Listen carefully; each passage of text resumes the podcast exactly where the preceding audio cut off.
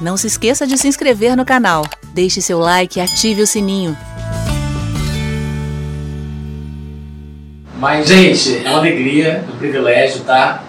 Eu sou cearense, sou da, da capital do Ceará, que é Fortaleza, né? Eu tenho 51 anos de idade.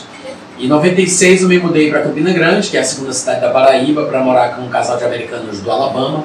E depois acabou que não voltei mais para minha cidade. Ainda fui para o Rio, passei três anos no Rio de Janeiro, casei, voltei para Campina. É lá que a gente mora.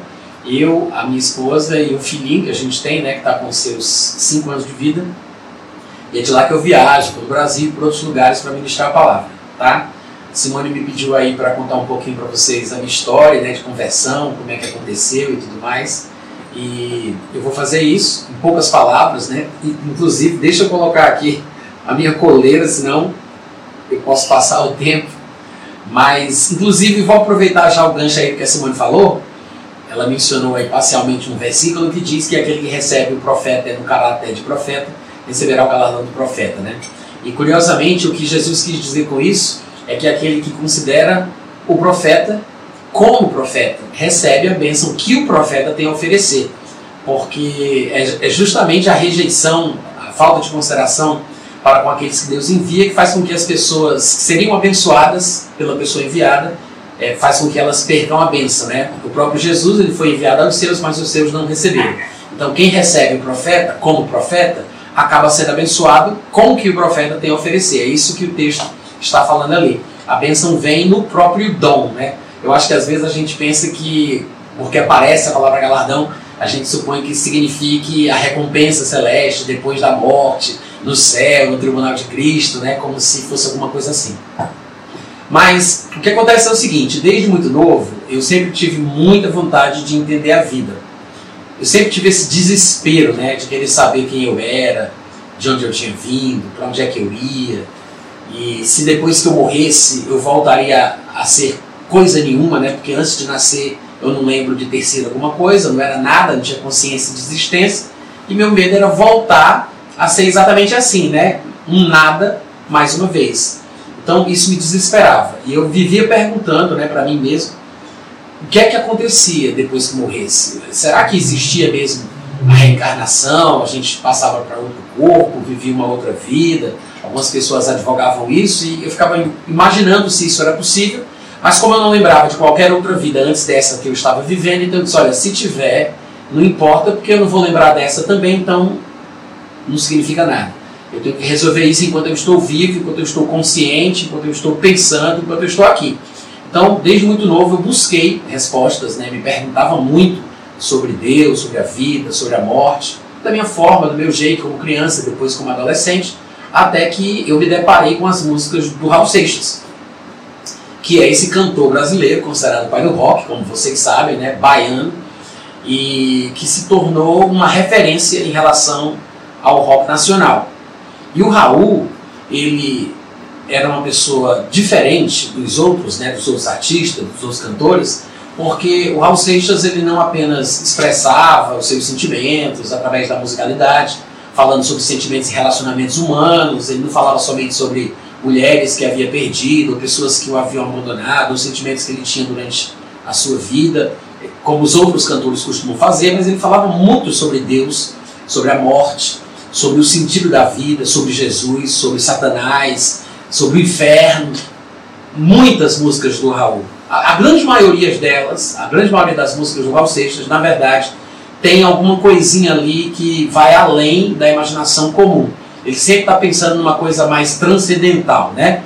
Metafísica, além da vida humana, sempre uma coisa mais espiritualista. E o Raul, ele na vida dele, depois eu fui descobrir, eu me tornei fã do Raul Seixas, acabei ouvindo as músicas dele, não somente ouvi as músicas que o Raul cantava, como eu também fui atrás das fontes que o Raul tinha bebido, as coisas que o Raul gostava, o que é que ele lia, da onde ele tirava aquela inspiração, baseado em que ele falava o que falava. Então eu acabei, como todo fã, acabei mergulhando na vida do Raul e descobri que ele tinha feito uma espécie de sincretismo é, de diversos pensamentos diferentes, inclusive é, ideias e pensamentos cristãos. Muita gente não sabe, mas o Raul ele teve uma primeira esposa chamada Edith, que era filha de um pastor evangélico, pastor batista. e ele acabou se convertendo né, ao cristianismo para poder casar com essa mulher.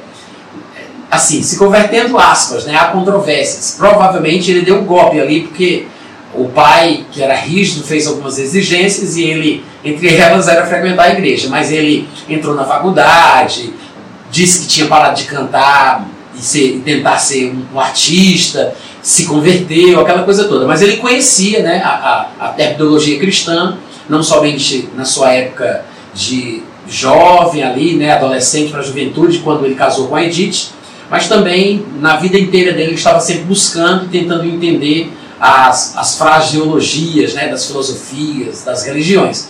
Então, o Raul pegou todo esse apanhado de informações de diversas áreas diferentes, meios diferentes, e ele fez um sincretismo filosófico, religioso, que ele costumava chamar de Raul Seixismo as pessoas perguntavam para ele qual era a religião dele, e ele brincava dizendo: Eu sou Raul Seixista. Porque ele tinha uma forma própria de pensar sobre a vida e sobre o mundo. Então, era um sincretismo de diversas coisas e ele usava diversas palavras, diversos termos. Ele citava, inclusive, a pessoa de Jesus, de Judas, da Bíblia, mas é, ele, ele dava sentido a estas palavras com as ideias dele. Ele não seguia a, a visão bíblica, a revelação bíblica da pessoa de Jesus, de Judas, etc. e tal, né? E à medida que eu estudava sobre o Raul, eu descobri que ele tinha uma linha filosófica e religiosa principal, era uma espécie de fio condutor, é, com base no qual ele iria preenchendo as suas ideias, suas canções e tudo mais. Então, a principal linha de pensamento do Raul Seixas era o hinduísmo. E ele costumava falar sobre questões hindus, mas naquela época eu não percebia muito bem.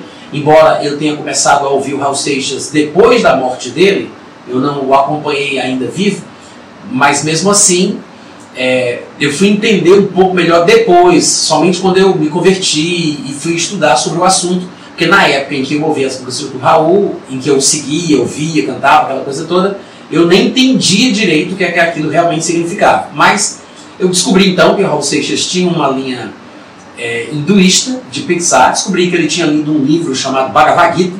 Bhagavad Gita é uma, é uma frase em sânscrito, na verdade é considerada a língua sagrada dos hindus, né? O sânscrito é a língua sagrada e Bhagavad Gita em português seria uma coisa mais ou menos como o cântico sublime ou o cântico do Senhor. É uma espécie de exaltação, é um poema de exaltação à pessoa de Deus. Gita seria uma palavra correspondente à palavra Senhor no nosso português. O Bhagavad Gita é uma, é uma porção de poemas que estão dentro de um outro texto sagrado chamado Mahabharata, do hinduísmo. O hinduísmo é uma religião é, curiosa, muito antiga, está entre as, mais, as religiões mais antigas da Terra. Ela já passou por algumas transformações, né, desde os primórdios do hinduísmo, que era diferente de como ele é considerado hoje, mas o, o hinduísmo, hoje, ele é considerado uma religião politeísta, além de panteísta também, né? porque Deus é tudo, tudo é Deus, e há milhões de deuses. Há quem diga que há um Deus para cada habitante da Índia. E no hinduísmo é assim, porque a filosofia hindu ela está muito presente nas músicas do Raul Seixas e vocês vão entender a minha paranoia, né, através das canções que ele cantou. Eu não vou explicar o que é que eu senti, o que é que eu pensei, o que é que eu busquei, eu nunca falei sobre isso em lugar nenhum, nem quando eu conto meu testemunho eu, eu, eu conto essa, essa parte, porque são muitos detalhes e às vezes irrelevantes. A não ser quando a gente está conversando com os colegas nos bastidores da fé, né? Quando a gente termina os cultos, vai sair para jantar, comer, aí a gente conversa quando alguém tem interesse.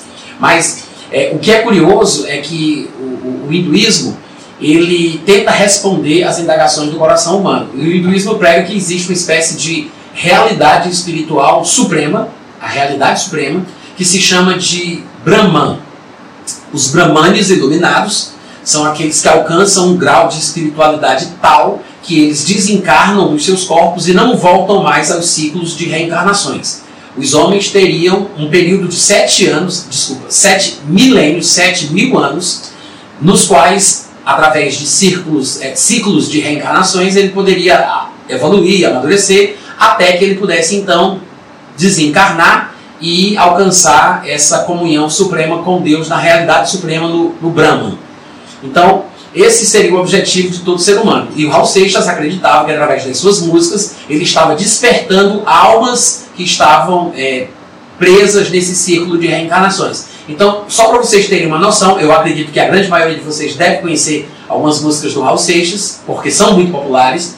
É por isso que ele costumava cantar dizendo que a pessoa tinha que tentar uma outra vez. Ele estava falando sobre essa tentativa por meio das canções que tinham sido concebidas por Deus, porque a canção ela tinha sido criada por Deus com este objetivo. Os homens usavam as músicas para cantar sobre seus sentimentos carnais e humanos, mas a pessoa não poderia dizer que a canção estava perdida. É preciso ter fé em Deus, ter fé na vida, porque enquanto estivermos vivos, temos dois pés para cruzar a ponte dessas dimensões, saindo daqui e indo para lá através da música que Deus supostamente teria deixado, né? Então ele está falando. também. Então, ele estava sempre falando sobre essa busca, esse interesse. As pessoas às vezes cantam essa música Tente Outra Vez achando que é uma coisa bíblica, evangélica, mas não é. Ele está falando justamente sobre essa questão das reencarnações, sobre o homem estar procurando respostas e a pessoa não saber como encontrar né, onde Deus está, e aí ele fala que a pessoa não pode desistir, tem que tentar novamente, até o dia que ela consiga chegar nesse ponto máximo de evolução onde ela se desencarne, volte para Deus e seja absorvida no Brahma. Então, esse Brahma seria essa realidade suprema, e depois existe uma espécie de trindade hindu, que é chamada de Trimurti, que seriam formadas pelo Deus principal, que é o Brahma, é um nome parecido com a realidade suprema, mas é o Deus principal, chama Brahma, depois vem dois outros deuses, deuses cooperadores dele, que são Vishnu e Shiva. Né?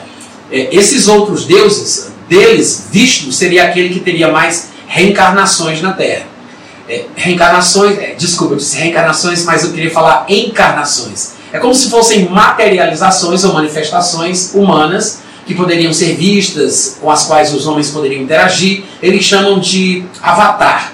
É o avatar da divindade. Então, Vishnu, por exemplo, que é o, seria o mantenedor da vida, ele teria tido nove avatares, ou nove encarnações. Uma delas, inclusive, teria sido é, Siddhartha Gautama, que foi conhecido como Buda, que é um título que foi atribuído a ele, que é uma palavra sagrada em sânscrito, que significa iluminado. Ele teria alcançado essa realidade suprema. Então, o que é chamado de budismo é uma espécie de vertente do hinduísmo, porque ele alcançou aquilo que o hinduísmo prega. Então, é, Buda teria sido um, uma das encarnações, um dos avatares de Vishnu ainda faltando o último, que seria o décimo avatar, que ainda não se manifestou. Né?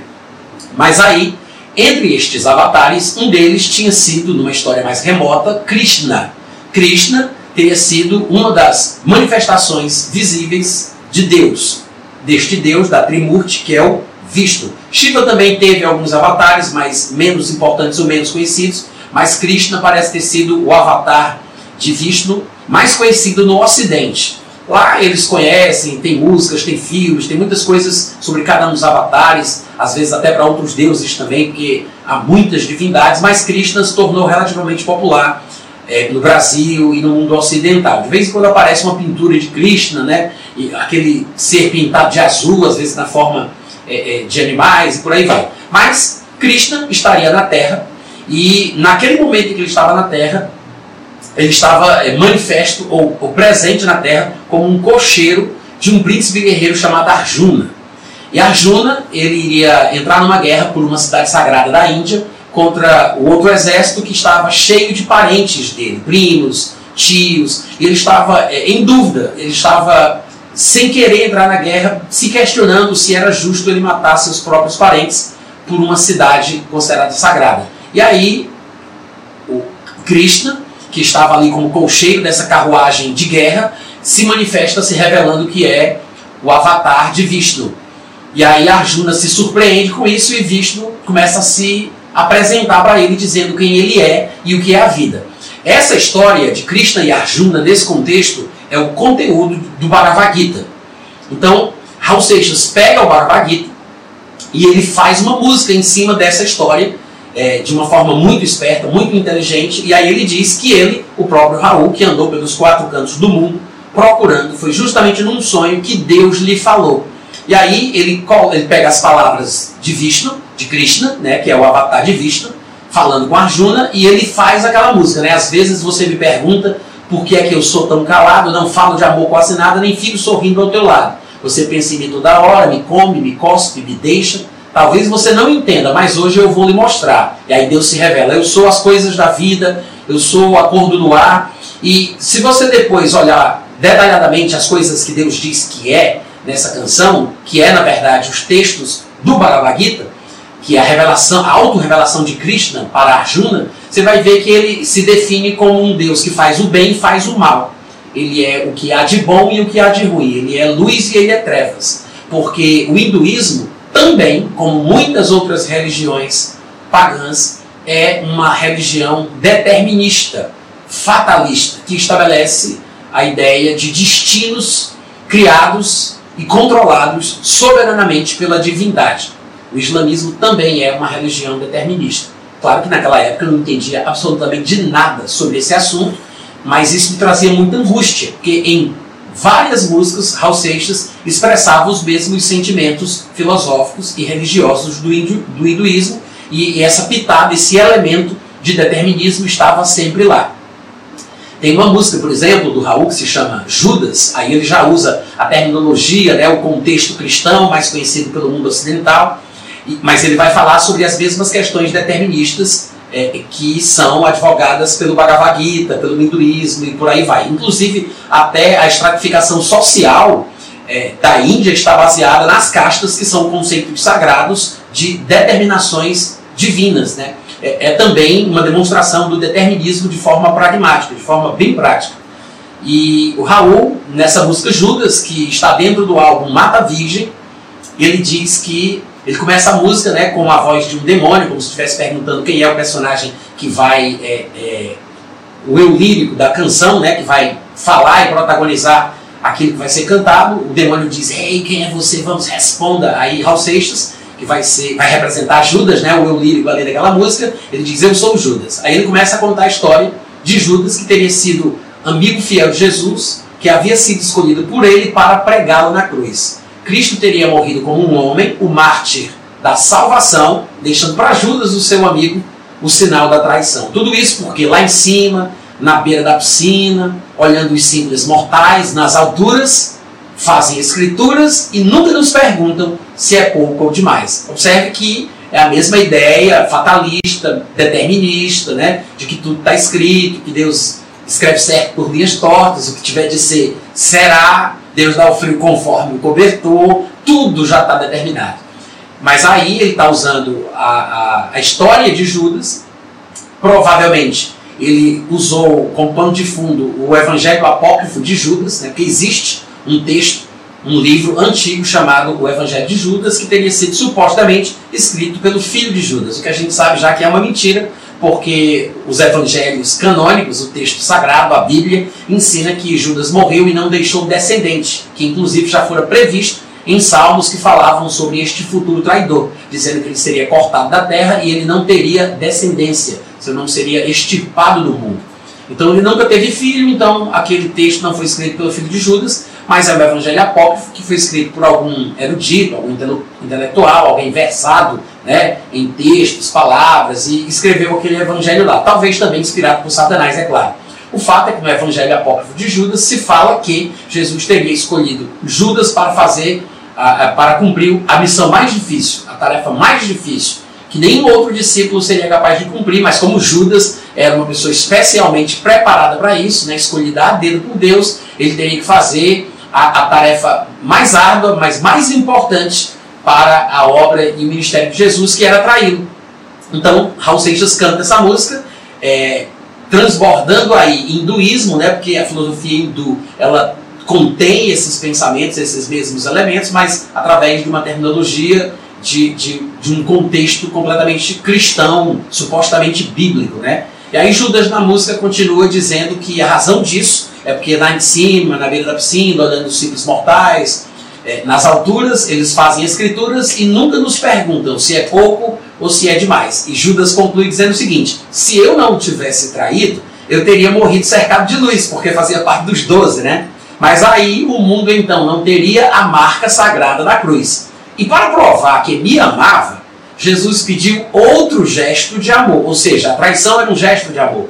Mas para provar que me amava, pediu outro gesto de amor, pediu que eu o traísse com um beijo, que a minha boca então marcou. Tudo isso porque lá em cima, na beira da piscina, né, do bem bom da vida, olhando os simples mortais, nas alturas, fazem escrituras e nunca nos perguntam se é pouco, se é demais, ou seja, danem-se, né? Tanto faz, quem manda aqui sou eu, eu sou o soberano, eu determino todas as coisas. Então, as músicas do Raul estavam cheias de elementos filosóficos, religiosos, espiritualistas, né? E isso me angustiava. Eu, é, é, eu me lembro das vezes que eu cantava a música Judas e chorava é, é, copiosamente, com soluços, porque eu achava que aquilo ali que ele estava dizendo era irrefutável. Eu ainda não conhecia a Bíblia, não tão bem, eu não tinha, eu não era crente nem nada, então eu estava refém daquela ideia, daquele pensamento, mas pelo que eu me lembrava do cristianismo, parece que tinha sido daquele jeito, exatamente como ele estava falando ali, né? Que Judas tinha sido escolhido por Jesus, mas o objetivo era aquele, que ele tinha que trair mesmo, porque se ele não traísse, como é que ele morreria? Se ele não morresse, ninguém poderia ser salvo. Então era uma coisa que fazia muito sentido na minha cabeça. Então tudo começou assim, o processo né, de, é, de loucura, né? Porque de fato vai culminar num surto psicótico que eu vou ter e eu vou ficar realmente louco e vou acabar sendo internado no manicômio na cidade de Fortaleza, que é a minha cidade natal. Só que além das questões filosóficas, religiosas e espirituais, né, vindas através da influência do Raul Seixas, tinha também é, dois outros agravantes. Eu estava envolvido com drogas naquela época, embora eu fumasse mais maconha do que qualquer outra coisa, eu também usava algumas outras drogas pesadas, como álcool e que o álcool é um narcótico, né, para quem não sabe, o álcool e também cola, que era uma das coisas que eu preferia. Mas o fato é que além das, das drogas tinha um segundo fator, que é um terceiro fator na verdade, né, tem as músicas, o hinduísmo, as drogas e a questão da minha hereditariedade, porque a minha família por parte de mãe, praticamente toda, ela era esquizofrênica paranoide. Parece que existem quatro tipos de esquizofrenia, se eu não estiver enganado. Uma das mais comuns é a esquizofrenia paranoide, embora seja a mais severa, porque ela é aquela esquizofrenia que a pessoa tem alucinações. Ela vê coisas que não existem, ela ouve coisas que não existem, que não estão sendo faladas, e ela vive uma realidade diferente do que as pessoas estão realmente vivendo. Então, se eu tiver com cinco pessoas num quarto, é, três delas são verdadeiras, duas não são, eu não sei quais são as verdadeiras e as que não são, então eu falo com todo mundo. Isso é esquizofrenia paranoide cada esquizofrênico paranoide ele tem a sua própria é, viagem, né? ele tem a sua própria loucura. Então não dá para a gente comparar o que a pessoa sente, pensa e vive só porque ela tem a mesma doença, a mesma loucura que uma outra pessoa. Cada história é, é, é, muito específica e contextualizada dentro da realidade que a pessoa conhece, que a pessoa viveu, que a pessoa leu, que a pessoa estudou. Então, não dá para a gente generalizar. Na minha loucura, é, à medida que eu é, fui me aprofundando na questão Raul Seixista, né, nas músicas do Raul, e, e, que eu descobri que ele tinha lido Bhagavad Gita e que era um livro sagrado e tudo mais, eu encontrei o livro, na verdade, meu primo, ele achou esse livro traduzido ao português por Reviralta Borel, e ele pegou esse livro na casa dele e trouxe para mim. disse, olha, Natão, que eu achei, e estava lá, Bhagavad Gita, né? Aí eu fiquei impressionado com aquilo, porque era um livro que o Raul tinha citado. Era, era esse livro, era, era com base nesse livro que ele tinha feito aquela música Gita, né? Bhagavad Gita. Então ele lançou uma música que é uma homenagem ao livro Gita. Que, que, que, no coro, inclusive, o pessoal fica repetindo essa, essa palavra, né? Gita, Gita, aquela coisa lá. Aí o que é que eu fiz? Peguei o livro, comecei a ler, comecei a estudar o Bhagavad Gita. E foi aí que tudo aconteceu. Embora eu já viesse nas drogas há algum tempo, e eu já tivesse a minha família né, com problemas, um primo que se matou, um tio que morreu louco e, e, até o fim ele tomava remédio controlado, o filho desse tio, que era o tio Joaquim, que também é, entrava e saía do manicômio, tinha ficado louco também, uma avó que, embora eu não tenha conhecido, eu soube que ela tinha surtos psicóticos é, é, esporádicos, aleatórios, de vez em quando ela voltava, e uma tia também parece que também enfrentava a mesma coisa. Então, assim, embora a minha família já tivesse esse problema, e e eu já estivesse usando drogas, até então não tinha acontecido nada comigo. Mas quando eu comecei a mergulhar na meditação é, hinduísta, né, que, eu, que eles ensinavam é, uma espécie de meditação para o espírito, para a alma e para o corpo. Bhakti Yoga, Mantra Yoga e Raja Yoga. Mantra é uma palavra mais conhecida da gente, né? Mas há vários tipos de yogas é, para que a pessoa possa, através dessas práticas, alcançar essa iluminação, se tornar um Brahmani, ser absorvida é, na realidade suprema. Então, era esse meu objetivo. Eu estava tentando, estava seguindo tudo aquilo que o Bhagavad Gita ensinava. Eu tinha um cabelo grande, tinha um brinco na orelha, então eu raspei o cabelo, tirei o brinco, parei de usar drogas, porque o que ele ensinava é que a gente não podia se, se deixar levar pelas emoções, pelos sentimentos.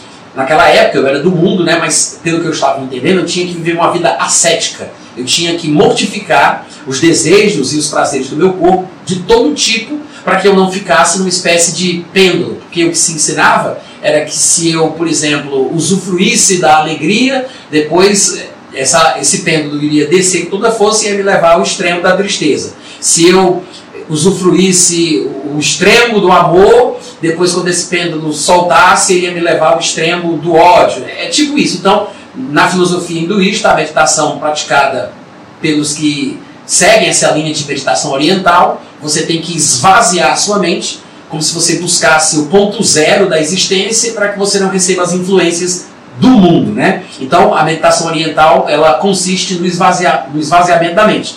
Você já consegue identificar o perigo que isso é, né? Porque nós que somos cristãos também falamos sobre a importância da meditação, né? Que é quando a gente visualiza as histórias da Bíblia, personaliza aquilo que está sendo contado e você memoriza a sensação personalizada que você visualizou. Essa é a meditação cristã, diferente da meditação oriental. Enquanto eles tentam esvaziar a mente, a gente tenta encher a nossa mente de pensamentos, ideias e sensações que são bíblicas e positivas. Mas aí eu comecei a fazer isso e vocês já sabem onde é que a coisa vai parar, né? A minha irmã começou a ficar com medo de mim, porque ela me via dentro de casa, né, pronunciando lá o, o som, a, sílaba sagrada, né, que é Om. Eu ficava Om, Om, e a, com velas acesas e meu cabelo grande todo raspado, né? ela ficou apavorada. Aí o que foi que ela fez? Ela foi buscar ajuda na casa de um colega nosso de adolescência e ele estava sendo evangelizado pela irmã dele que estava desviada. E ele foi na minha casa e falou para mim as coisas que ele tinha ouvido da irmã dele, que era sobre Jesus, o evangelho, aquela pregação evangelística, né?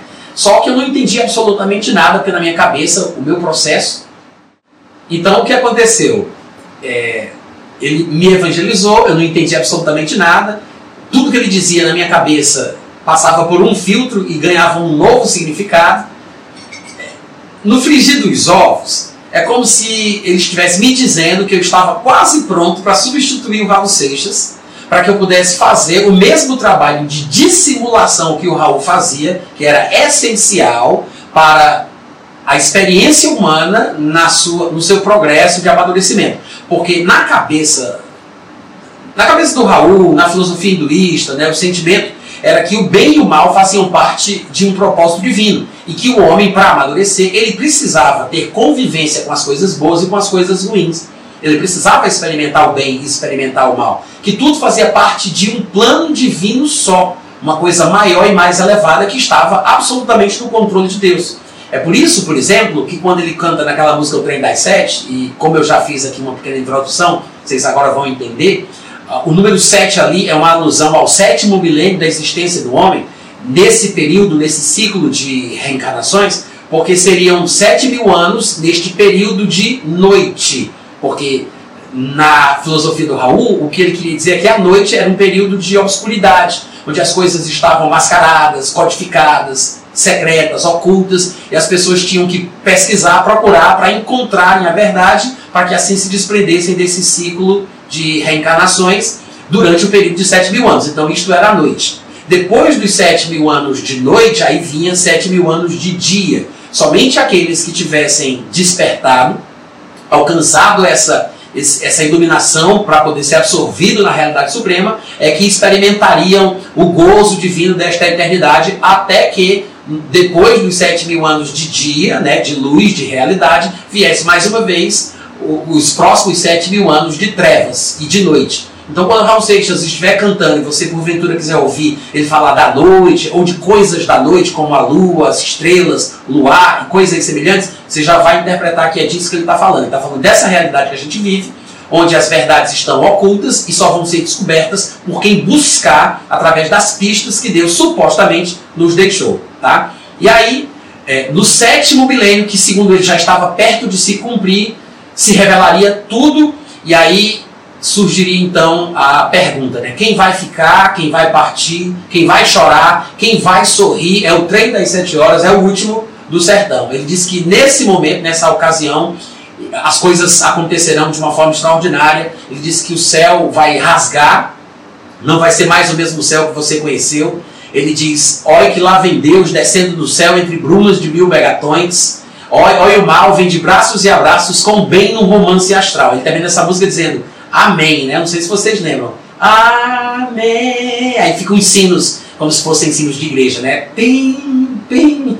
Para dar uma ideia de religião, de espiritualidade. Então Raul ele era muito capaz, né? Um excelente intérprete, um esperto demais, muito inteligente e muito inspirado pelo diabo para conseguir transmitir aquilo que ele queria falar. Então, é, é, o Raul Seixas acreditava que essa experiência do bem e do mal fazia parte da evolução humana e o homem não poderia fugir. Ele tinha que passar pelas duas coisas. E na minha cabeça, o que o meu amigo estava falando para mim, na sua tentativa de me evangelizar, era que eu estava quase pronto para substituir o Raul nessa obra de dissimulação, fazendo o que o diabo gosta para cumprir a vontade de Deus.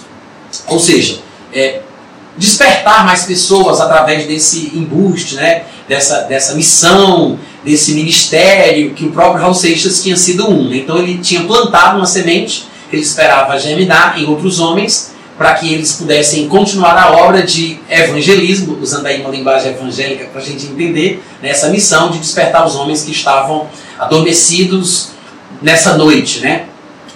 Então o que aconteceu foi que a coisa foi piorando. É, é não fazia sentido e eu fiquei cada vez pior à medida que nessa altura do campeonato, quando meu amigo foi chamado pela minha irmã para me ajudar, né, para ajudar a gente, eu já estava ouvindo vozes, eu já estava vendo com os olhos fechados, eu fechava os olhos e eu enxergava o que estava do lado de fora, normalmente. E é, eu colocava a mão no fogo, não me queimava, inclusive esse meu amigo testemunhou isso, tá?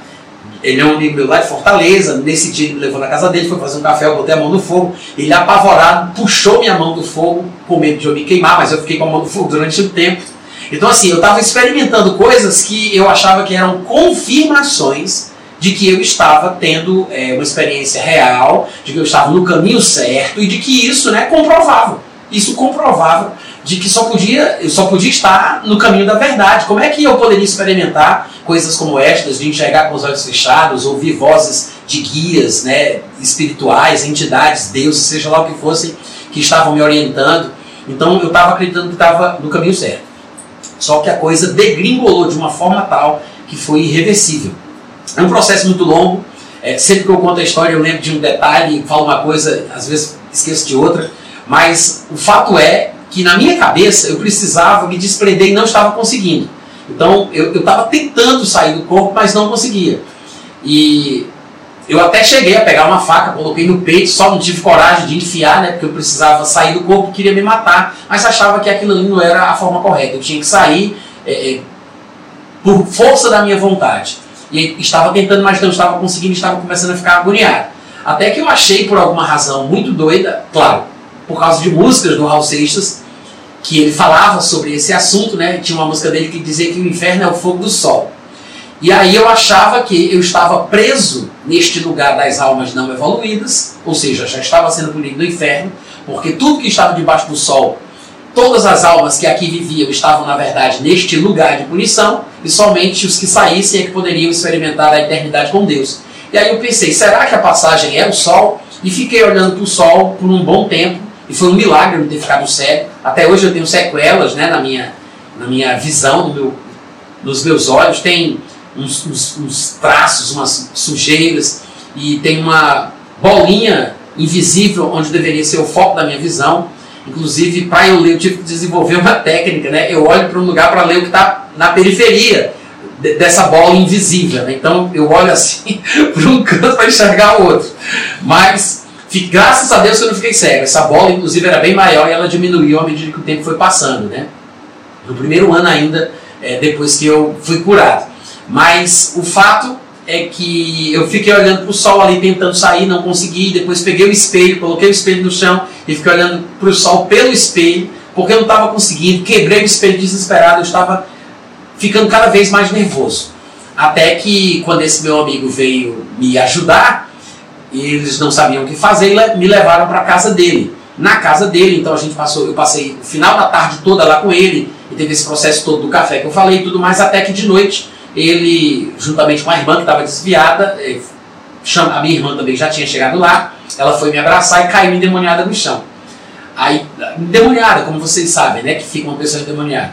E aí ela começou a gemer, a gritar, aquela coisa toda, chamaram os crentes lá para expulsar o demônio, ninguém entendia nada naquela época sobre a autoridade que o crente tem no nome de Jesus, todo mundo perdido achando que tinha que entregar para um crente graduado, né?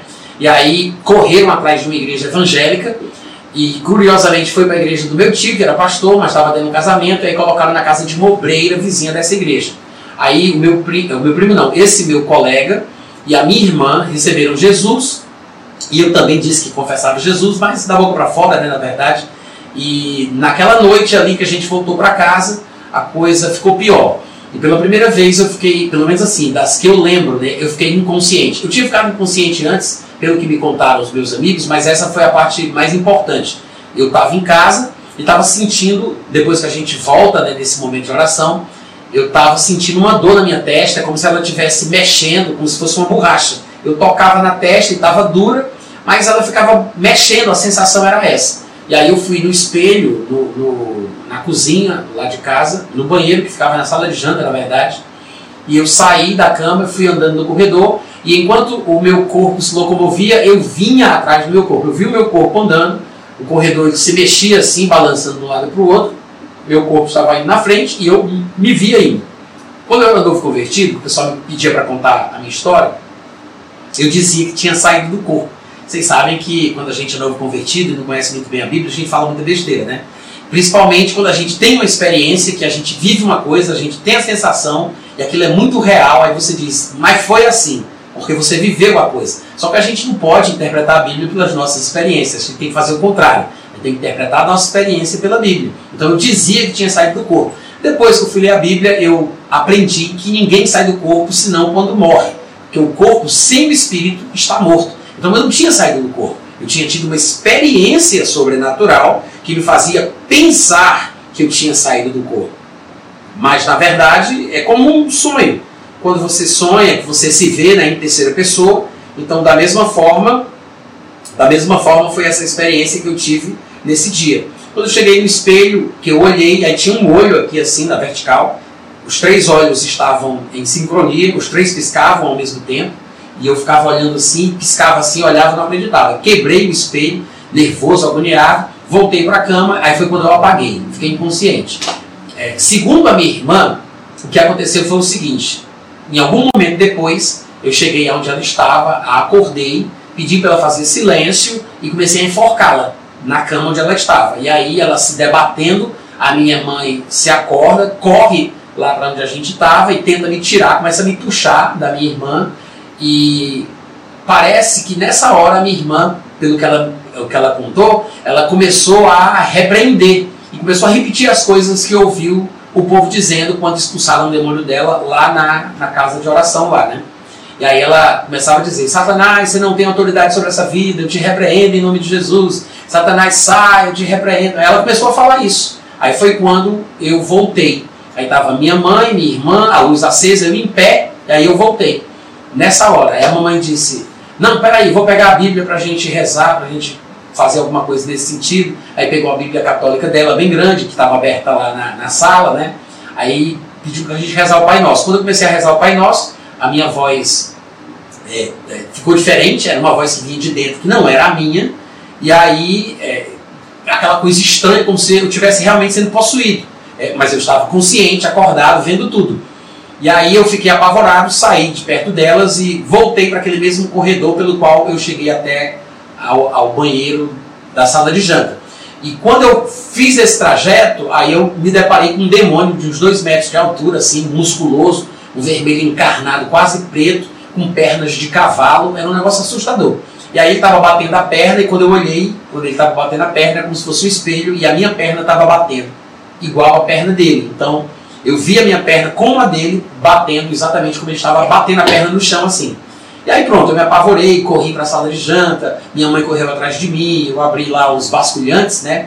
E cheguei a ver quatro mísseis, que na minha cabeça eram mísseis nucleares, que estavam subindo no céu e que iluminavam, eram, eram mais ou menos 11 e pouco, quase meia-noite, e aqueles mísseis iluminavam o céu, é, é, e eu via o céu claro com aqueles quatro mísseis subindo.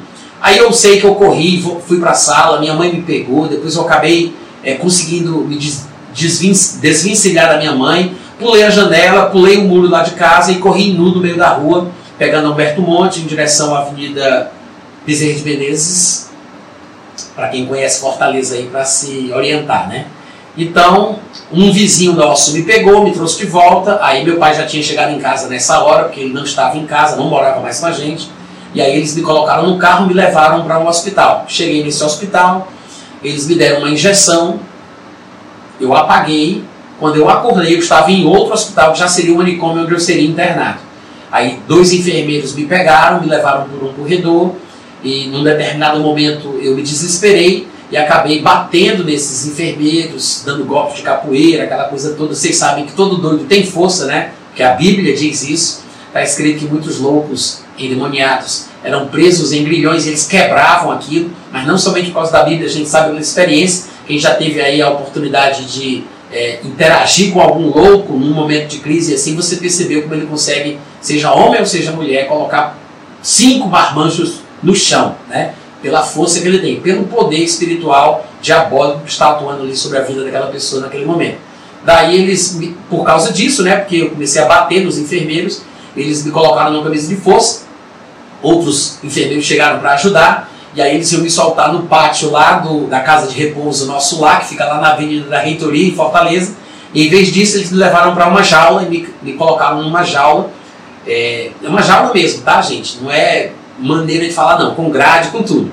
E aí tinha um, um, um, lugarzinho assim, tipo as unidades individuais, né? Onde tinham camas que na verdade não tinha colchão, era cama de cimento com argolas de aço chumbadas nessa cama de cimento. E aí eles me deitaram nessa cama, me amarraram, né? Braços e pernas abertas, com amarras, é, ataduras, eu não sei o que era aquilo lá, mas me, me trataram com bastante violência, me cuspiram, me pisaram chutaram, pisaram no meu pescoço. Eu sempre brinco dizendo que deve ser algum tratamento médico que a gente não entende, né? E uma vez eu estava dando aula né, em, em um seminário no interior de São Paulo, na cidade de Campinas, e a mãe da Laura Solgueles era minha aluna, né? E ela estava lá e ela chegou para mim e disse assim, é, na, depois da, da, da, história que eu contei, né? Ela era da área de é, da área de saúde, eu acho que ela era psiquiatra ou era psicóloga, eu, eu não me lembro. Mas ela estava lá, né? Chegou para mim depois e disse assim: Natan, não faça isso não. Não diga isso. Você não pode ficar falando essas coisas aí, porque o povo eles vão ficar com a má imagem. As coisas mudaram muito, é tudo diferente. Não é mais assim. O pessoal vai pensar que há muita judiação nos hospitais, que os enfermeiros. Eu disse: olha, é, eu gostaria muito que não tivesse sido dessa forma, mas essa foi a história que eu vivi, né? Se eu tivesse tido a sorte de ter ficado doido agora, aí eu poderia ter tido uma experiência diferente. Mas como eu fiquei doido naquela época, então eu não posso nem mentir, né? Mas foi exatamente aquilo que eu vivi. E aí, depois de um tempo, veio outro doido, me soltou, me desamarrou, e eu fiquei, a maior parte do tempo que eu fiquei nesse manicômio, eu fiquei nessa jaula. Até que minha mãe, é, quando chegou a data né, de eu poder receber visitas, minha mãe me viu, ficou, me viu que eu estava no estado deplorável e decidiu que iria me levar para casa assinando um termo de responsabilidade. Os médicos disseram que eu não estava bem, que não sabiam se eu iria melhorar, que eu tinha que tomar remédio taxa preta controlado, não me lembro nem qual era a medicação, mas a minha mãe dizia que era basicamente os mesmos remédios que o meu tio Joaquim tomava, que era o irmão dela, né? Que ela conviveu com ele a vida inteira, inclusive a mamãe tinha perdido que seria a minha irmã mais velha, é, ela perdeu o que seria a minha irmã mais velha por causa de um dos surtos do meu tio Joaquim, que entrou nu dentro da casa dela, quando ela estava atendendo umas clientes, que ela era costureira, e entrou nu e ela ficou super nervosa, contrariada, numa briga com ele, ela estava de oito meses para nove, e aí acabou perdendo essa criança. Então a mamãe é, tinha essa, esse temor, né, essa suspeita de que eu tinha semelhanças, alguns traços, algumas coisas que pareciam indicar que eu poderia passar pela mesma coisa e finalmente acabou acontecendo.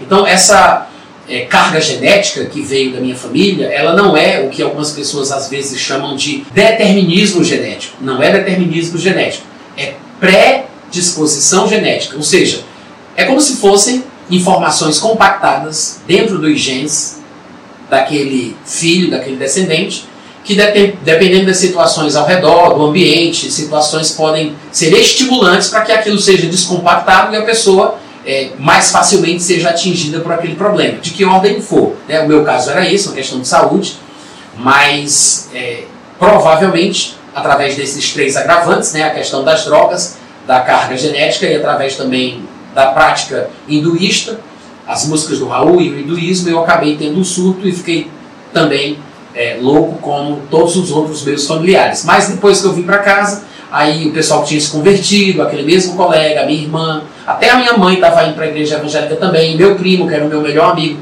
também tinha se convertido e esse povo começou a me evangelizar insistentemente. Orando, evangelizando, orando, evangelizando. E insistiram muito. E eu ia para a igreja sem ter confessado Jesus só para curtir. Tinha música, tinha bateria, tinha guitarra. Eu sempre gostei muito de música, a vida inteira, né? Então eu, eu ia para curtir. Eu ia com a camisa ao avesso e ficava dançando rock and roll, se arrastava no chão, eu me arrastava feito uma cobra, né? Era uma loucura, gente, uma loucura. E muitas pessoas é, que me conhecem, que hoje são pastores, que estão no ministério, que são missionários pelo mundo, né? Tem até gente que está no Japão, eles viram isso, conviveram comigo, que a gente fez parte da mesma igreja, né? E acabaram presenciando toda essa situação. E oraram muito por mim, intercederam muito por mim, e graças a Deus, um dia eu confessei Jesus consciente, depois que eu assisti uma fita é, sobre é, o arrebatamento. Era um álbum chamado A Última Trombeta, que tinha sido uma revelação é, que fora recebida por um senhor de idade, de 75 anos de idade, se eu não estiver enganado, que morava em Oslo, na Noruega, e aí ele registrou isso, foi trabalhado de uma forma que é, passou pelo mundo inteiro. Até hoje você encontra no YouTube, A Última Trombeta. Essa foi a mensagem que realmente me chamou a atenção é, para o que Deus queria fazer na terra e me deu essa sensação, esse temor do que estava para começar no mundo e eu acabei me convertendo nessa mesma noite. Confessei Jesus, fui salvo quando eu saí da casa desse mesmo amigo que tinha, aquele lá que eu falei da infância, que estava sendo evangelizado pela irmã que estava desviada, estava na casa dele no dia que eu aceitei Jesus. Quando eu saí da casa dele, parecia que eu estava levitando, a sensação física era de que eu não estava pisando no chão. Eu não me lembro o dia, não me lembro a hora, não me lembro o mês, não me lembro o ano, mas a sensação foi a coisa mais assustadora, né, de forma positiva, que eu já tive na vida, né? aquela coisa fora do normal. E dali para frente, graças a Deus, foi só crescimento espiritual. Até que um dia um rapaz chegou até a minha casa, porque ouviu falar da minha conversão e se apresentou e se ofereceu para conversar comigo sobre Jesus. Disse que queria ouvir o meu testemunho, eu contei a história para ele. Nessa época eu já era crente, já tinha, já estava indo para a igreja, tomava ainda remédios controlados, se eu não estiver enganado, mas ele me apresentou um evangelho que eu não conhecia, uma forma é, de pensar e de crer em Deus diferente daquilo que eu estava recebendo lá na congregação para a qual eu estava indo. Porque na igreja que eu fazia parte, o pessoal eh, tinha um pezinho no calvinismo. Só que a filosofia calvinista, ela é uma versão cristã, cristã entre aspas, tá? mas está dentro da comunidade cristã, né? mascarada de cristianismo. É uma versão cristã do mesmo hinduísmo do qual eu estava fugindo. O mesmo determinismo, o mesmo predestinismo, soberanismo, esse controle é, é, exagerado de Deus, essa caricatura da soberania de Deus que o calvinismo prega, que na verdade não é o que a Bíblia ensina sobre soberania, né? mas existia essa caricatura e aquilo estava me perturbando. E eu não conseguia aceitar, porque não fazia sentido. Eu sabia que aquilo ali era diabólico, porque conhecia a fonte, né? de onde, de onde aquilo ali vinha, mas eu perturbado não conseguia aceitar aquele cristianismo que se pregava naquela igreja que eu congreguei a vida inteira, né? Até que esse rapaz chegou para mim, enviado por Deus, eu tenho certeza disso, e ele se ofereceu, se apresentou e passou a noite inteira até seis da manhã lá lá em casa, numa vigília, falando do evangelho como eu nunca tinha ouvido. Aí me levou na casa dele pela manhã e me, me deu um livro de presente que ele disse, olha, você vai ler esse livro, depois você volta aqui, você vai ler livro após livro que eu vou lhe emprestar. E o livro era um livrinho degradê, fininho de grampo, chamado Homem em Três Dimensões, de um autor que eu não sabia nem pronunciar o nome direito na época, né? Renete Hagin, uma coisa assim estranha, né? Isso eu vou ler. E aquele livro ali mudou a minha vida. Dali para frente as coisas começaram a fazer sentido e eu senti também que estava melhorando. Eu fui sendo restaurado paulatinamente ao longo de um ano, um ano e meio aproximadamente, até que eu decidi parar de tomar remédios pela influência da literatura do irmão Reagan e de T.L. Osborne. Que aí, minha mãe inclusive tinha muito medo, né, quando ela disse não faça isso, pela própria experiência da vida dela, né, toda com o meu tio Joaquim, e, e preocupada com o que poderia acontecer comigo, mas eu disse que estava decidido, que eu estava crendo, e aí pronto, já faz, sei lá, mais de 30 anos, eu me converti em 1989, né, 1990 ali, entre esses dois anos, entre final de 89 para 90, sei lá, mas de lá para cá, eu nunca mais tomei nenhum remédio desses, graças a Deus, e só crescendo espiritualmente na graça do Pai. E basicamente essa é a minha história de conversão, tá, gente? Eu não contei mais coisas sobre a questão eh, da filosofia diabólica que envolve o calvinismo, que nem sempre, quando eu vou contar a história, eu conto do mesmo jeito, mas se vocês quiserem conhecer um pouco mais, eu acho que um dos meus últimos vídeos do meu testemunho estão no meu canal, dentro no YouTube, que é Natan Rufino, né? youtube.com.br Natan Rufino, e lá tem a minha história de conversão. Se você vai na aba vídeos, você vai voltando nos vídeos mais recentes que foram postados, você vai encontrar um vídeo que foi publicado recentemente sobre a minha história e eu entro em mais detalhes, né, no, no, nas nuances do calvinismo e faço ali uma comparação com a questão determinista do hinduísmo e tal. Para vocês que tiverem curiosidade, vocês podem dar uma olhadinha lá, tá bom? Mas fica aqui o meu agradecimento, obrigado pelo carinho, pela paciência. Deus abençoe vocês. Qualquer coisa, procurem os meus materiais no meu site, que é natanrufino.com.br, né? E nas redes sociais, tá bom? Beijo no coração, gente. Obrigado.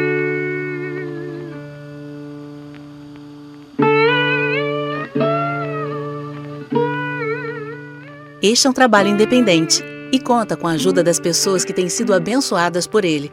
Se você quiser fazer parte do grupo de mantenedores desta obra, se informe das opções disponíveis na descrição deste vídeo. Agradecemos pela atenção e pelo carinho. Deus abençoe.